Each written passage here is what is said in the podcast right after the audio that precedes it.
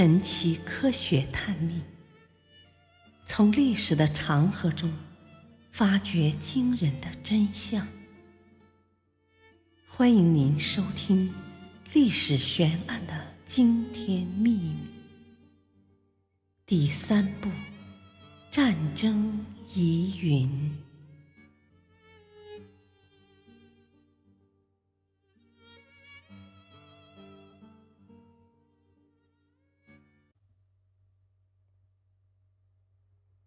希特勒死亡悬疑。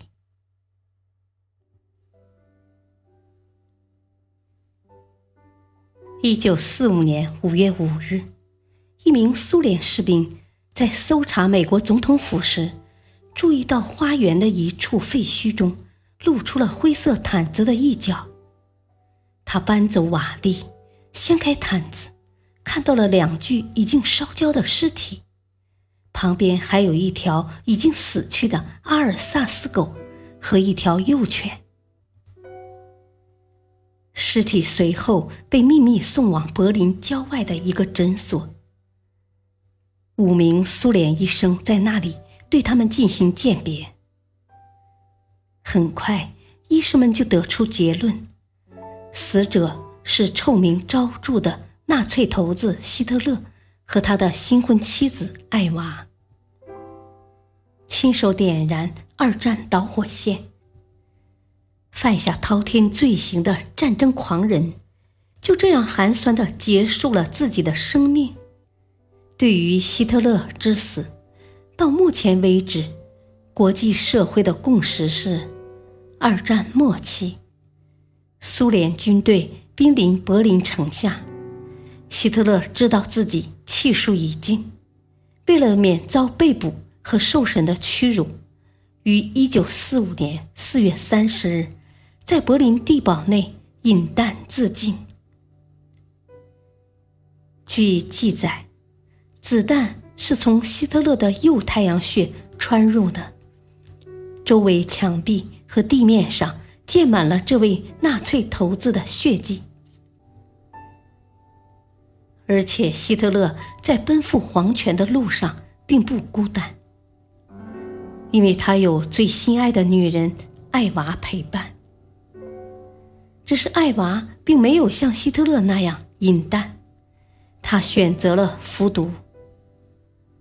随后，希特勒的保镖和警卫们按照希特勒临死前的命令，将他和艾娃的尸体抬出地堡，并浇上汽油焚烧。之后，又将两人的尸骸。合葬于附近的弹坑中，但是由于苏联士兵发现的尸体已经被烧得面目全非，难以辨识，因此多少年来，关于希特勒之死一直有着种种猜测。这些猜测有一个共同之处。就是在柏林陷落时，希特勒并没有自杀，而是让人冒名顶替，并毁尸灭迹，自己在混乱中逃出了柏林。有不少人认为，希特勒在一九四五年四月三十日对太阳穴开枪身亡前，曾和艾娃一起服毒。但苏联内务机关在对尸体做鉴定时，却并未发现希特勒的尸体内有服毒痕迹。莫斯科犯罪学实验室对据说是希特勒开枪自尽时在沙发上留下的血迹进行了鉴定，结果表明那不是血，而是色泽相像的液体。被认为是希特勒的那具焦尸上的血型，同希特勒的真实血型也不符。焦尸的大脑内也未发现弹痕。既然希特勒不打算死，为什么让艾娃服毒？有人认为是为了让这幕戏演得更逼真些。希特勒在隔壁换了装。改变了外貌，然后悄悄离开了藏身的地堡。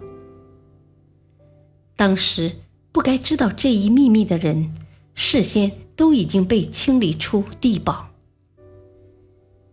据希特勒的副官奥托金舍证言，当时他曾下令让警卫离开通向希特勒套间的房舍。众所周知，四月三十日午夜，逃出帝国总理府防空洞的人多达四万名。希特勒很容易夹在人群中混出去。战争刚结束后的头几周，德国到处是无家可归的人。